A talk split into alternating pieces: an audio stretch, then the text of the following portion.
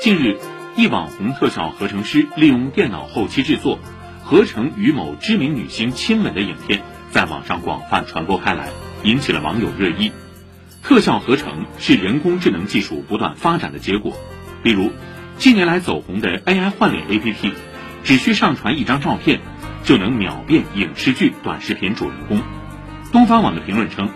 特效合成等技术给短视频带来了许多新奇的玩法和美好的体验，但不管技术如何发展，使用者都应该坚守道德与法律底线，不能让特效合成沦为肆意侵权的工具。